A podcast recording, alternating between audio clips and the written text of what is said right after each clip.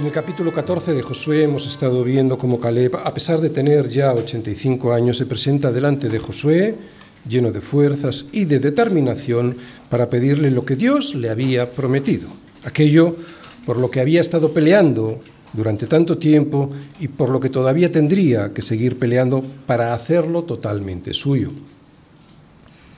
Con 85 años y seguía luchando por los propósitos de Dios para poder disfrutar de las bendiciones que él, Dios, le había prometido a Caleb y a su familia.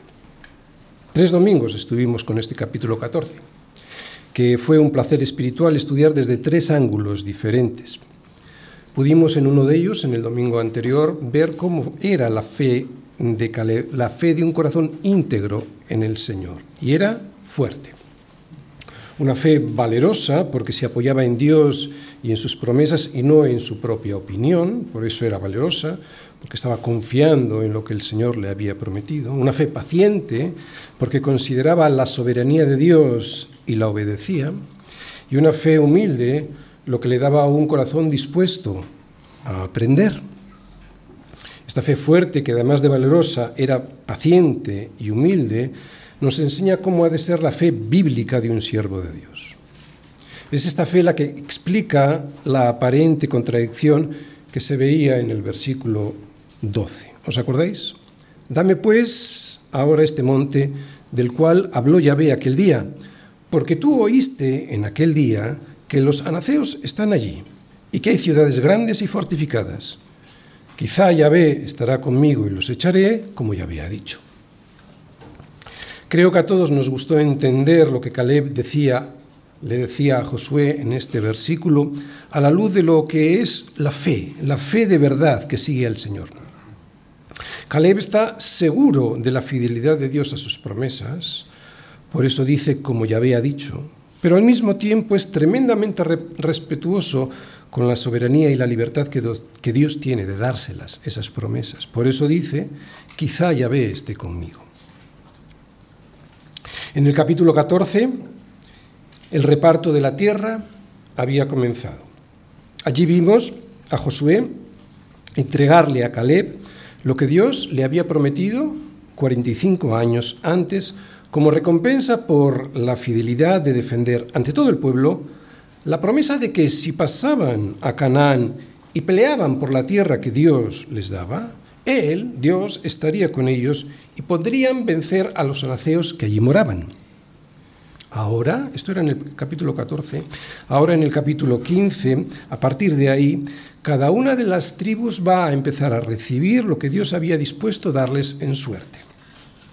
Hoy comenzamos por la descripción de la herencia que Dios le otorga a Judá, tribu de la que Caleb era el líder. También veremos cómo dirige la invasión de Judea para tomar en posesión la heredad de Judá, estableciéndose Caleb en Hebrón. El reparto de la tierra a todas las tribus comienza por el sur de Canaán y va extendiéndose hacia el norte. Así que lo que vamos a ver hoy, que es el reparto de la tierra a la primera de las tribus, a la tribu de Judá, empieza por el sur. Vamos a ir leyendo. Versículos, capítulo 15, Josué, versículos del 1 al 63. La parte que tocó en suerte a la tribu de los hijos de Judá, conforme a sus familias, llegaba hasta, y no lo voy a leer porque es un poco pesadito, pero desde aquí hasta el versículo 12 se mencionan las fronteras de Judá para después detallar más adelante las ciudades que se incluían dentro de esas fronteras. Versículo 13. Mas a Caleb, hijo de Jefone, dio su parte entre los judíos de Judá, conforme al mandamiento de Yahvé a Josué, esto es lo que habíamos visto en el capítulo anterior. ¿Qué le dio? La ciudad de Kiriat Arba, padre de Anac, que es Hebrón. O sea, la ciudad de Hebrón fue renombrada, porque antes se llamaba Kiriat Arba. Y Caleb echó de allí a los tres hijos de Anac, o sea, a los anaceos, a Sesai, a Imán y a Talmai, hijos de Anac. De aquí subió contra los que moraban en Debir, y el nombre de Debir era antes Kiriat Sefer. Y dijo Caleb, al que atacara a Kiriat Sefer y la tomare, yo le daré a mi hija Axa por mujer. Y la tomó Otoniel, hijo de Cenaz, hermano de Caleb, y él le dio a su hija Axa por mujer. Y aconteció que cuando la llevaba, él la persuadió que pidiese a su padre tierras para labrar.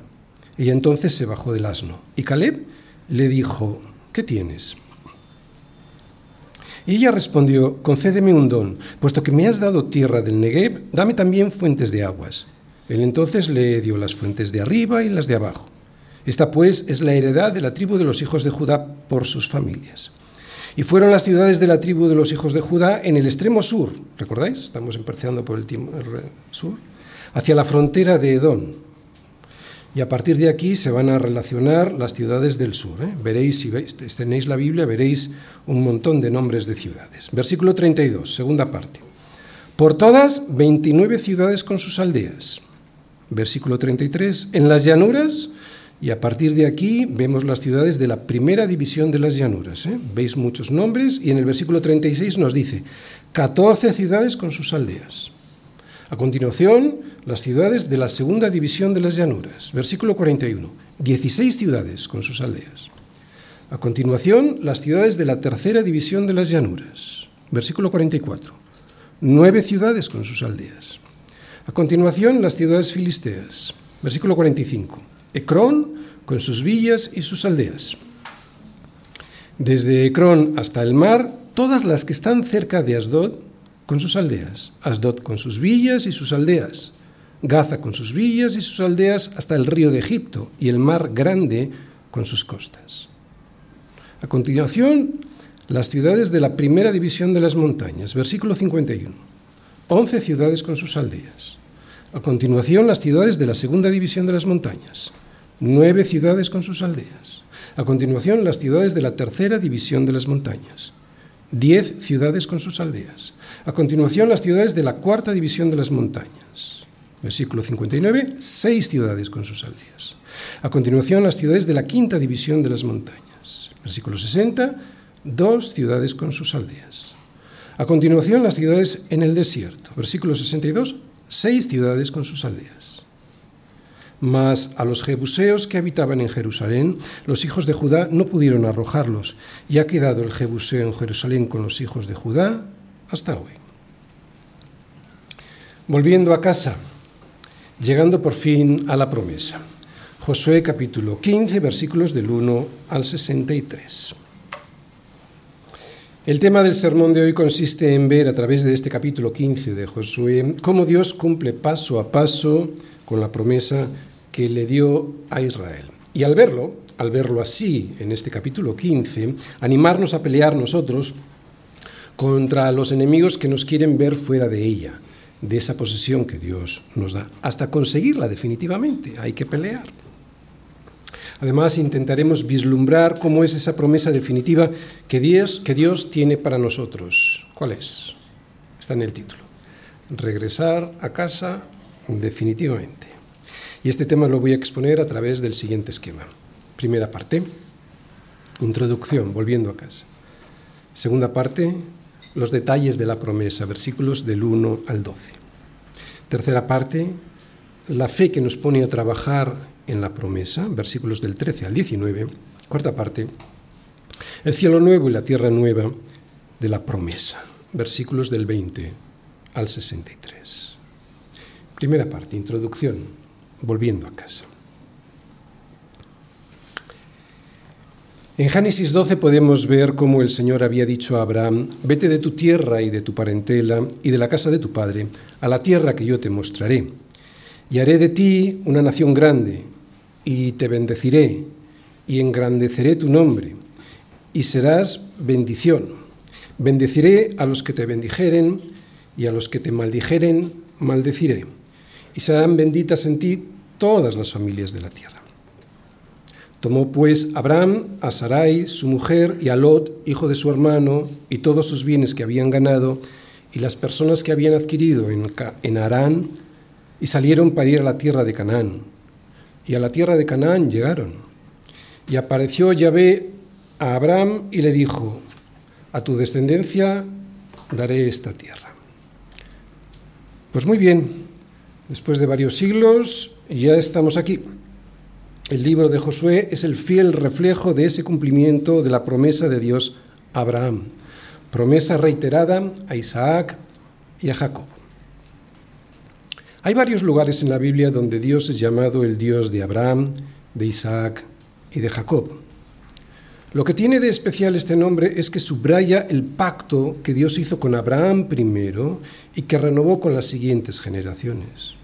Es lo que refleja este nombre de Dios, el pacto. El pacto de Dios con Israel y el papel muy especial que ellos tenían en ese pacto como pueblo escogido por Dios. Dios le prometió a Abraham una tierra, muchos descendientes y bendición.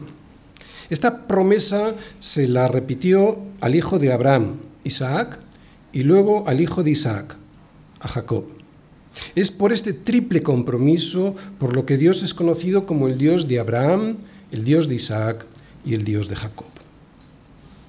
Cuando tiempo más tarde Dios llamó a Moisés para liderar la salida del pueblo de Egipto, le dijo, Así, dirás a los hijos de Israel, Ya ve, el Dios de vuestros padres, el Dios de Abraham, Dios de Isaac y Dios de Jacob, me ha enviado a vosotros. Este es mi nombre para siempre. Con él se me recordará por todos los siglos.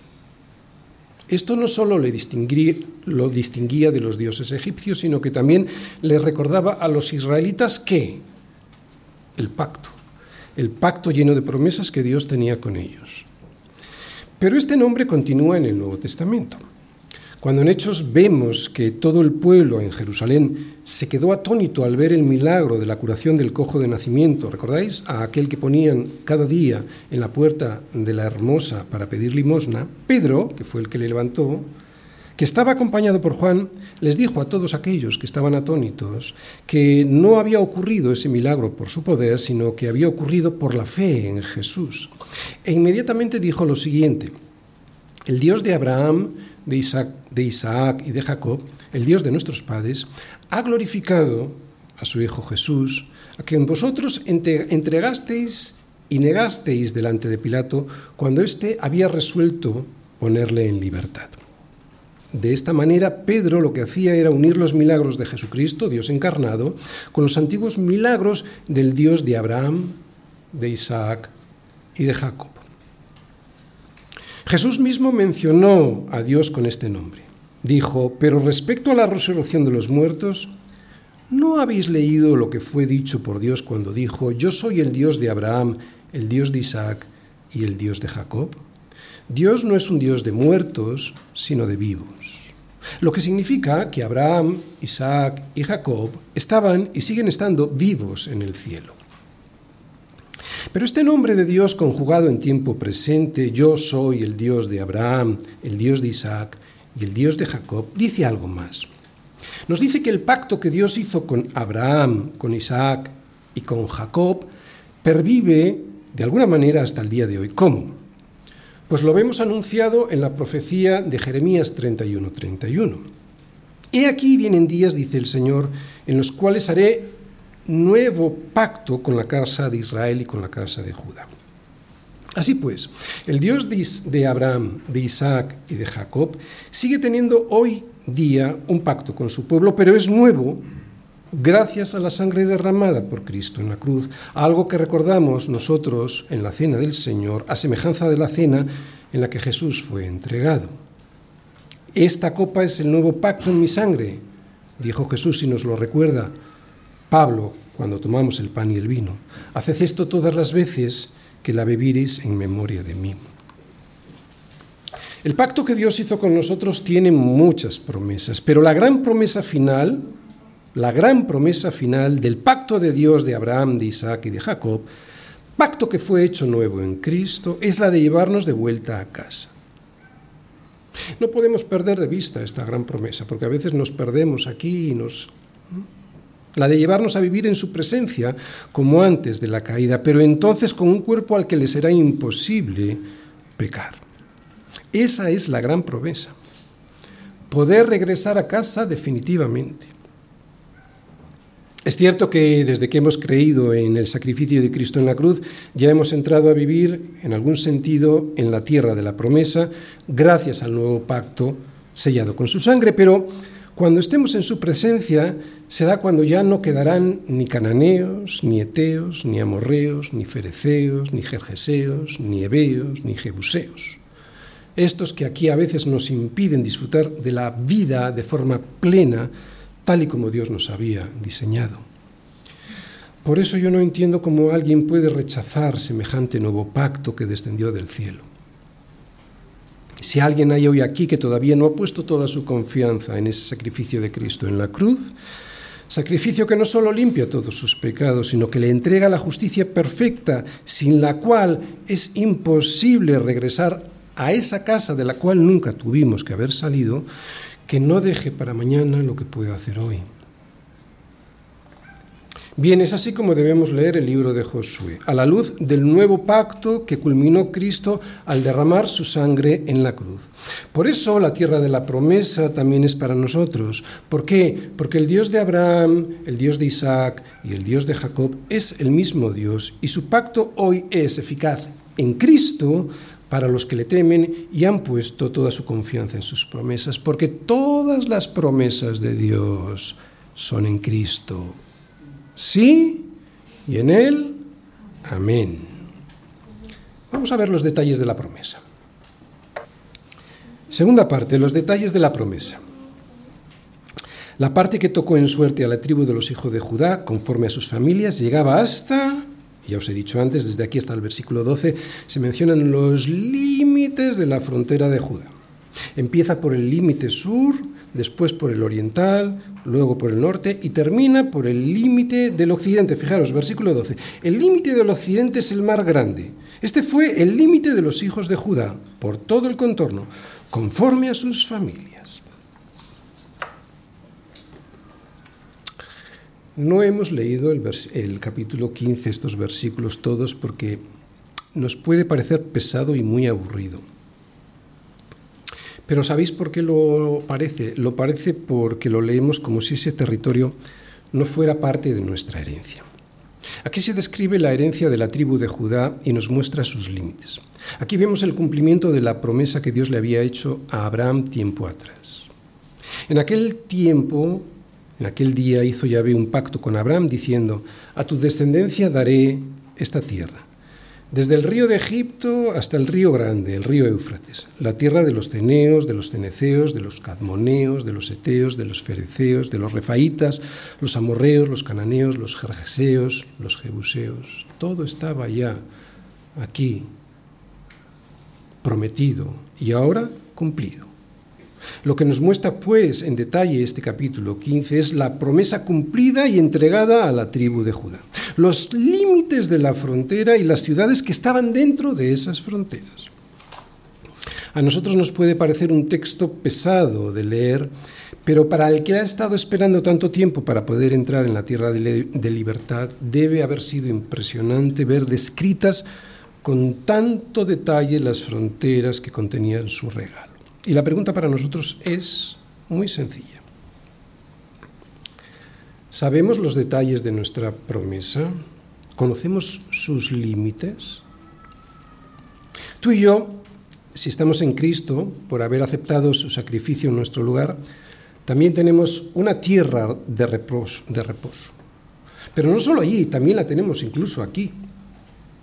Es cierto que, como ya sabemos, será plena cuando lleguemos a su presencia, pero la tenemos ya aquí como una sombra de la venidera. El problema es que nos hemos acostumbrado a ella.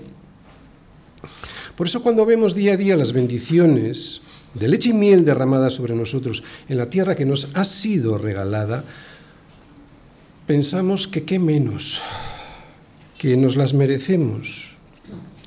Pero no es así en absoluto.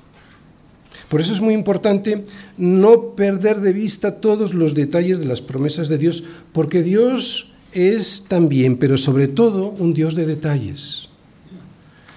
Son los detalles diarios los que nos deben hacer ser agradecidos y al mismo tiempo esos detalles son los que nos deben dar esperanza del cumplimiento de la promesa de llevarnos de vuelta a casa.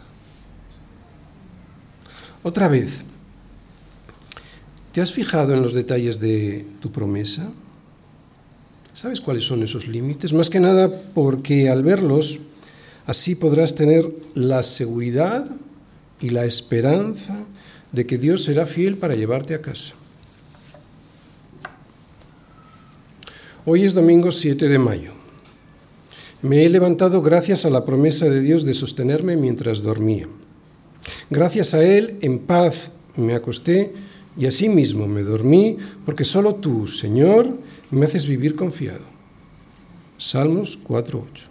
Aquí tengo una de las promesas perfectamente detallada por Dios en las Escrituras, la paz que Él me da en la tierra que me ha regalado si confío en Él. Hoy es domingo 7 de mayo. En principio es un domingo como otro cualquiera y sin embargo sé que puedo disfrutarlo porque el Señor fue bueno conmigo al traernos a casa con bien del viaje que mi esposa y yo hicimos a Madrid para celebrar el cumpleaños de nuestra nieta mayor. Puede que a muchos les parezca una tontería, pero para mí no lo es. Yo le doy muchas gracias a Dios, pues a sus ángeles mandó sobre mí para guardarme en todos mis caminos. Salmos 91.11. Esta es una de las promesas perfectamente detalladas en las Escrituras. Es una de las fronteras por las cuales no podrá atravesar la muerte, que es mi mayor enemigo, si Dios no se lo permite. Hoy es domingo 7 de mayo, un domingo normal, sí. Aparentemente no es diferente a otros domingos. Sin embargo, esta mañana he, desayunado y en ningún sitio está escrito que tenga derecho a hacerlo. Y si en algún sitio estuviera escrito, sería mentira.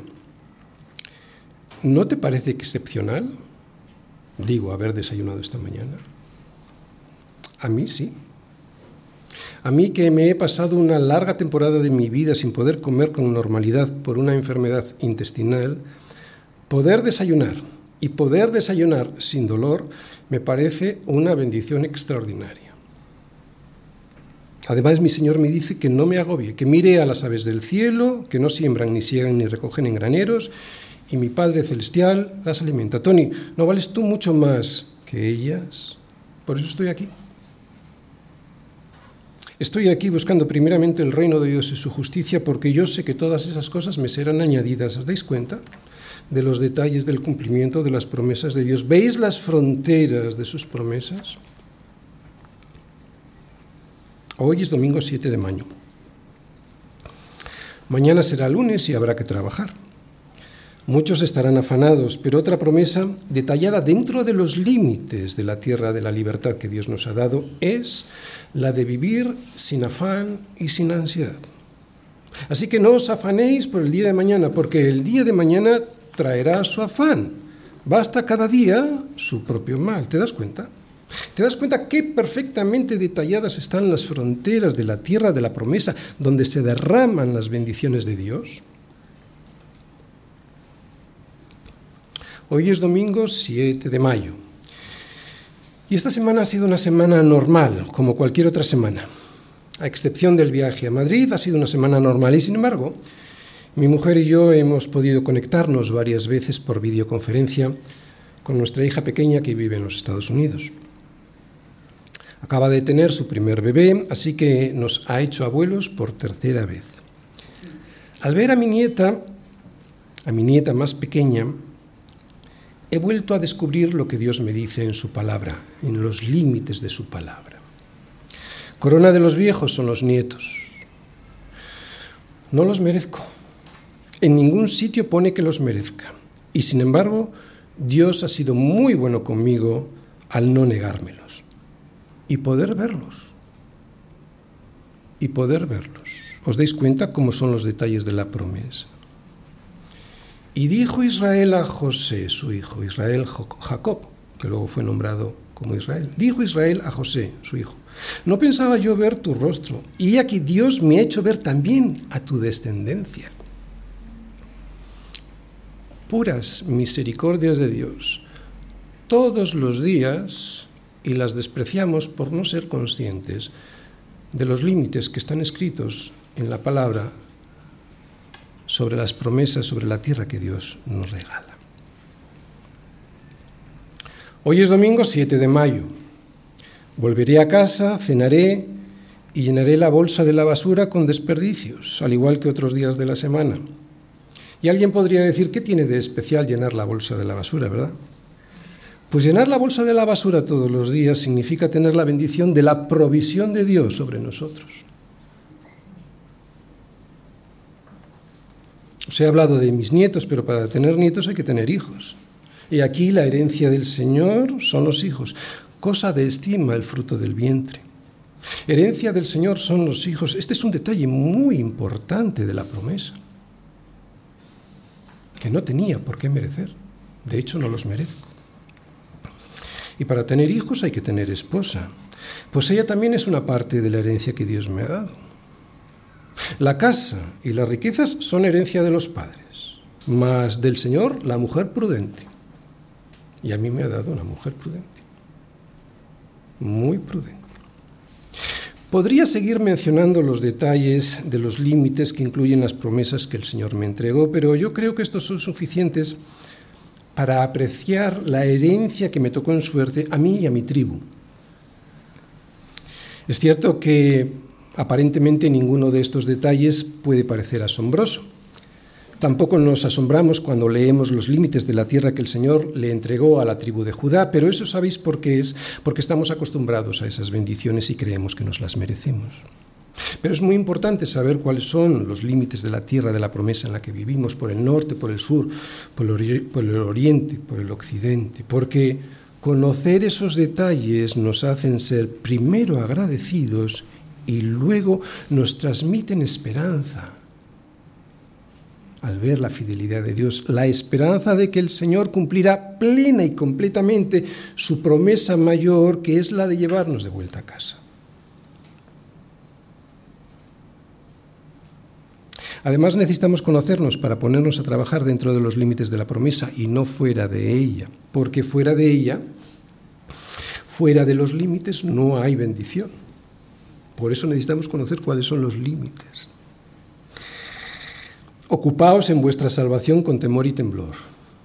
Ocupaos en vuestra salvación con temor y temblor. Lo que esto significa es que hay que trabajar en la herencia recibida en nuestra salvación para poder fructificarla. Tercera parte, la fe que nos pone a trabajar en la promesa. Mas Caleb, hijo de Jefone, dio su parte entre los hijos de Judá conforme al mandamiento de Yahvé a Josué, la ciudad de Kiriat Arba, padre de Anac, que es Hebrón. Y Caleb echó de allí a los tres hijos de Anac, Sesai, Aimán, Talmai, hijos de Anac. De aquí subió contra los que moraban en Debir, y el nombre de Debir era antes Kiriat Sefer. Y dijo Caleb, al que atacare a Kiriat Sefer y la tomare, yo le daré a mi hija Axa por mujer. Y la tomó Otoniel, hijo de Cenaz, hermano de Caleb, y él le dio a su hija Axa por mujer. Y aconteció que cuando la llevaba, él la persuadió que pidiese a su padre tierras para labrar. Ella entonces se bajó del asno, y Caleb le dijo, ¿qué tienes? Y ella respondió, concédeme un don Puesto que me has dado tierras del Negev, dame también fuentes de aguas. Él entonces le dio las fuentes de arriba y las de abajo. El versículo 13 nos vuelve a recordar que Caleb recibió por herencia la tierra que le tocó en suertes que, bueno, que Dios le había prometido, que es Hebrón, tal y como Dios le había prometido. Eso en el versículo 13, pero a partir de ahí nos muestra cómo se ocupó en esa tierra que le fue regalada por herencia. ¿Cómo? Trabajando, trabajando para echar de allí a los anaceos. La fe vigorosa de Caleb hizo que se pusiera a trabajar en lo que Dios le había prometido. Otra vez, la fe vigorosa de Caleb se puso a trabajar en aquello que Dios le había prometido. En el capítulo anterior vimos a Caleb hablar delante de Josué con fe. Le vimos hablar. ¿Recordáis? Dame pues ahora este monte del cual habló Yahvé aquel día, porque tú oíste en aquel día que los anaceos están allí y que hay ciudades grandes y fortificadas. Quizá Yahvé estará conmigo y yo los echaré como ya había dicho. Pero ahora vemos que Caleb no solo hablaba con fe, como vimos en el capítulo 14, sino que trabajaba con fe en la promesa que Dios le había dado, que es lo que vemos ahora en este capítulo 15. Por eso el Señor le dio el triunfo. Así que la primera lección de estos versículos es que la fe, la fe verdadera, la fe que es de verdad, se pone a trabajar en la promesa que Dios le da. Claro, Caleb no se queda cruzado de brazos, esperando que le caiga del cielo la bendición prometida, sino que pelea por ella. Es lo que tantas veces decimos sobre cómo Dios actúa con nosotros. Él es soberano para darnos lo que Él desea, pero nosotros somos responsables de trabajar con fe en esa promesa que Él nos da. Así que en estos, en estos versículos aprendemos que Dios promete una herencia que es segura para sus hijos, sí, y ahora viene la condición, si es que sus hijos están dispuestos a conquistarla primero y a trabajarla después. Vamos a poner el versículo 14. ¿Y Caleb qué hizo? Echó de allí a los tres hijos de Anac, a Sesai, a Imán y Talmai, hijos de Anac. Qué importante es echar de nuestra tierra a Sesai, el pecado que anida en nuestra carne. A Imán, el sistema de valores de este siglo podrido y pervertido que nos intenta arrastrar a él. Y a Talmai, los engaños de Satanás. Y no era fácil echar de allí a los anaceos. Caleb había conseguido expulsarlos de Hebrón, pero todavía quedaban en Debir. Y echarles de allí debía entrañar alguna dificultad especial porque anima a los suyos con este desafío, prometiéndoles que quien lo consiga tendrá a su hija Axa por mujer. Y fue Otoniel, el sobrino de Caleb, quien conquistó a las dos, a Debir y sus tierras y a Axa como su esposa. Este hombre, Otoniel, llegaría a ser el primer juez de Israel. Lo podéis comprobar en el libro que viene después, el libro de los jueces, capítulo 3, versículo 9. Bien, pero hay una, cosa que nos sorprende al leer estos versículos, al margen de que en aquellos tiempos un padre podía disponer de la vida de su hija para darle en casamiento con quien él considerase el mejor para ella. Y lo que nos sorprende es la petición de Axa a su padre Caleb. La dote que Caleb había dispuesto para su hija era una tierra del Negev donde se ubicaba la ciudad de Debir. Sin duda era una dote importante y sin embargo era un terreno seco que necesitaba mucha agua para poder dar fruto. De la conversación de Otoniel con su esposa deducimos que no solo quería tierras, sino que las quería para poder trabajarlas, para que produjeran frutos. Por eso le dice a su mujer, pide a tu, a tu padre tierras para labrar no solo tierras, sino tierras para labrar. O sea, no solo tierra, sino también lugares en esa tierra que tuviesen fuentes de aguas. A Axa le gustó el deseo de su esposo y le hace esta petición a su padre, y su padre concede las fuentes de arriba y las fuentes de abajo. Estos dos terrenos que nos dice ahí, que tenían fuentes, las de arriba y las de abajo, probablemente fueran unas tierras en la parte alta del valle y en la parte baja del mismo, y que siguen dando abundante agua incluso durante los veranos calurosos y muy secos. Primera cuestión a tener en cuenta, y de la que tanto Otoniel como Axa fueron conscientes. Tener una tierra sin agua no vale de mucho Aplicación espiritual para nosotros. Dios nos ha dado una tierra que tiene unas fronteras detalladas específicamente, al igual que Caleb le dio a Otoniel y a Axa. Pero de nada nos valdrá esa tierra si no la trabajamos primero y si no disponemos de agua para que produzca frutos. Caleb les había dado unas tierras, pero ellos también querían las fuentes de agua para nutrir el campo. Tú y yo podemos y debemos pedirle al Padre una bendición mayor que la tierra que nos dio con sus límites, y Él mismo nos la dará para que fructifique. ¿Cuáles son los frutos de la tierra de libertad que tienes que dar? Se llaman santidad, tu santidad. Nuestra santidad son los frutos de esa tierra de libertad. Y Jesús nos dice que si alguno tiene sed, venga a mí y beba. El que cree en mí, como dice la Escritura, de su interior correrán ríos de agua viva. Pero hay que ir a Él primero y beber después. Beber ríos de agua viva que harán que la letra de la escritura deje de ser simplemente tinta sobre papel para convertirse en fruto real en nuestras vidas. Una vez que nos convertimos, al creer en el sacrificio de su Hijo en la cruz, Dios nos hace justos en ese mismo instante. Ya somos perfectamente justos, a pesar de nuestra indignidad, delante de Dios. Justos en ese mismo instante. Y nos da una tierra de libertad para que vayamos trabajando en ella y de fruto. Otra vez, Dios no solo nos hace justos, sino que lo que quiere es que vayamos creciendo en santidad cada día más. Pero eso solo será posible si trabajamos la tierra que nos ha dado y tenemos los ríos de agua viva del Espíritu Santo corriendo en nuestro interior. Solo será ese agua lo que hará que la senda de los justos fructifique. ¿Por qué? Porque la senda de los justos es como la luz de la aurora, que va en aumento hasta que el día es perfecto. Así pues, el campo que Dios nos da nunca producirá fruto sin las fuentes de agua que están en Cristo, o sea, en su palabra vivificada por el Espíritu Santo. En los dos últimos capítulos hemos visto cómo Josué tenía una fe fuerte, perdón, Caleb tenía una fe fuerte, mostraba una fe fuerte, ¿no? Que le hizo seguir cumpliendo al Señor, o le hizo cumplir siguiendo al Señor. Dios le salvó la vida en Egipto, le dio una herencia en Hebrón, estuvo con él para que venciera a los anaceos y le permitió que bendijese a su familia dándoles una tierra y agua para que diera fruto esa tierra. Todo esto se lo dio el Señor, ¿por qué? Por seguirle fielmente, gracias a una fe fuerte y anclada en Dios y sus promesas que le impidió desviarse de su camino ni a diestra ni a siniestra. El camino de los impíos es como la oscuridad. No saben en qué tropiezan. Pero qué diferente es cuando los creyentes cumplen siguiendo al Señor. Son como la luz de la aurora.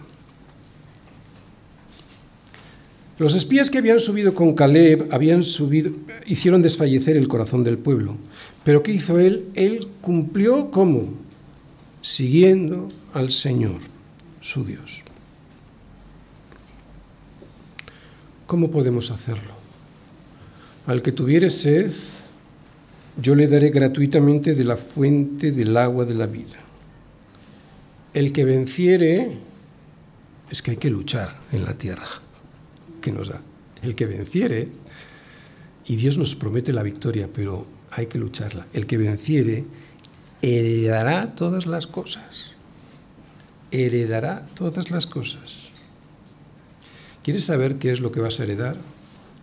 Veamos la herencia definitiva. Cuarta parte. El cielo nuevo y la tierra nueva de la promesa. Bien, desde el versículo 20 hasta el versículo 62 vemos, no lo hemos puesto, pero vamos a, eh, si lo queréis podéis leerlo en la Biblia, la lista de las ciudades que le tocarán en suerte a la tribu de Judá. En los versículos anteriores lo que vimos fue en detalle los límites, los límites de su territorio, ¿no? los límites del territorio que Dios le había concedido a la tribu de Judá. Ahora, en estos de aquí, lo que estamos viendo, o lo que veremos si los leemos, es una lista detallada de las ciudades que estaban dentro de esos límites, de esas fronteras. ¿Qué enseñanza podemos extraer de esta larga lista tan detallada de ciudades? Si toda la escritura es inspirada por Dios y útil para enseñar, para redarguir, para corregir, para instruir en justicia, a fin de que todo hombre de Dios sea perfecto, enteramente preparado para toda buena obra, ¿cómo puede esta lista anunciar la obra y el poder de Dios más allá de lo que ya hemos dicho sobre la fidelidad de Dios con su pueblo? Enseñanza. Las bendiciones que Dios el Dios de la Biblia derrama sobre su pueblo, pocas veces tienen que ver con regalos exclusivamente espirituales, sino que los regalos que Dios le da a sus hijos muchas veces se manifiestan de una manera tangible, se ven, se tocan, se aprecian físicamente. El Dios de la Biblia suele ser concreto y este capítulo es un buen ejemplo de ello. Aquí vemos que la herencia que le da a su pueblo no es una simple idea, son unas fronteras. no es un simple pensamiento, son ciudades con sus fuentes y sus edificaciones. Nuestro Dios siempre ha sido así. Los que no creen en la encarnación de Cristo lo hacen porque no saben cómo es Dios. Dios se compromete con su pueblo de tal manera que nos da bienes materiales para que trabajándolos tengan trascendencia eterna. ¿Entendéis la diferencia? No bienes materiales para disfrutarlos sin más, sino para que trabajándolos tengan trascendencia eterna. Y el mejor ejemplo de esto es Cristo venido en carne. Vino en carne, algo concreto, algo que se podía tocar. El regalo de estas ciudades que Dios le dio, regalo físico, ayudó a Israel a conformar su identidad como nación, don espiritual. En el nuevo pacto pasa lo mismo con nosotros. Todos los regalos que de Dios recibimos tienen el propósito de que los trabajemos para que produzcan una trascendencia eterna en el reino de los cielos. Pero, y aquí es donde muchas veces nos despistamos. Este reino de los cielos no será estar flotando en el aire, así como felices, sin más, porque llegará un día en el que el Señor transformará el cuerpo de la humillación nuestra para que sea semejante al cuerpo de la gloria suya. ¿Qué significa esto? Pues que allí podremos pasear, correr, sentarnos y disfrutar con un cuerpo glorificado a semejanza del que Cristo tiene ahora. Un cuerpo resucitado, pero glorificado, que residirá en una tierra nueva bajo un cielo nuevo. En este capítulo 15 hemos visto detalladamente la herencia concreta, tangible que Dios le entregó a la tribu de Judá. Unos límites con sus ciudades bajo un cielo. Pues bien, también podemos ver en él, en esta promesa, el anuncio de la nuestra propia. La herencia que Dios nos ha prometido no es una idea, no es una ilusión, no es un pensamiento abstracto, es un cielo nuevo y una tierra nueva.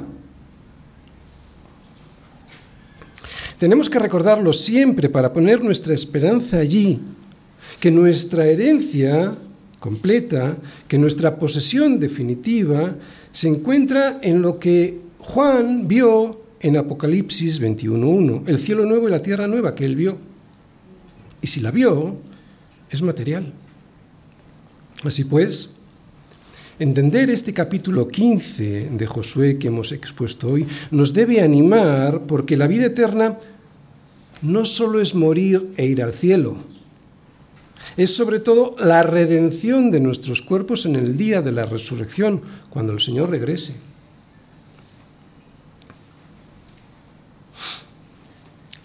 ¿Por qué crees que lloras? ¿Cuál crees que es la raíz por la cual lloras cuando lloras?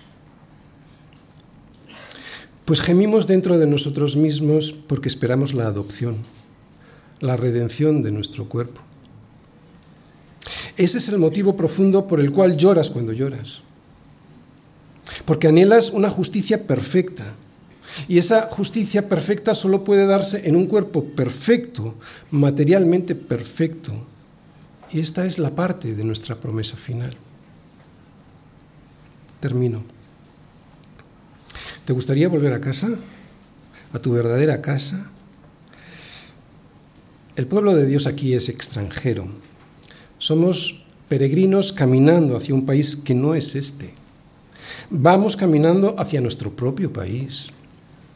El mundo tal y como lo conocemos, un mundo que está bajo los efectos de la caída, no es nuestro hogar y a veces pensamos que sí, por eso estamos tan obcecados en estas cosas, ¿no? No es nuestro hogar. Y yo creo que en el fondo de nuestro corazón lo sabemos. La Biblia comienza con Dios y el hombre en perfecta comunión en la tierra. Pero lo más importante es que también termina con Dios y el hombre en perfecta comunión en la tierra nueva. Esa tierra con su cielo nuevo no solo será un lugar para nosotros, es que es el lugar para el cual fuimos creados.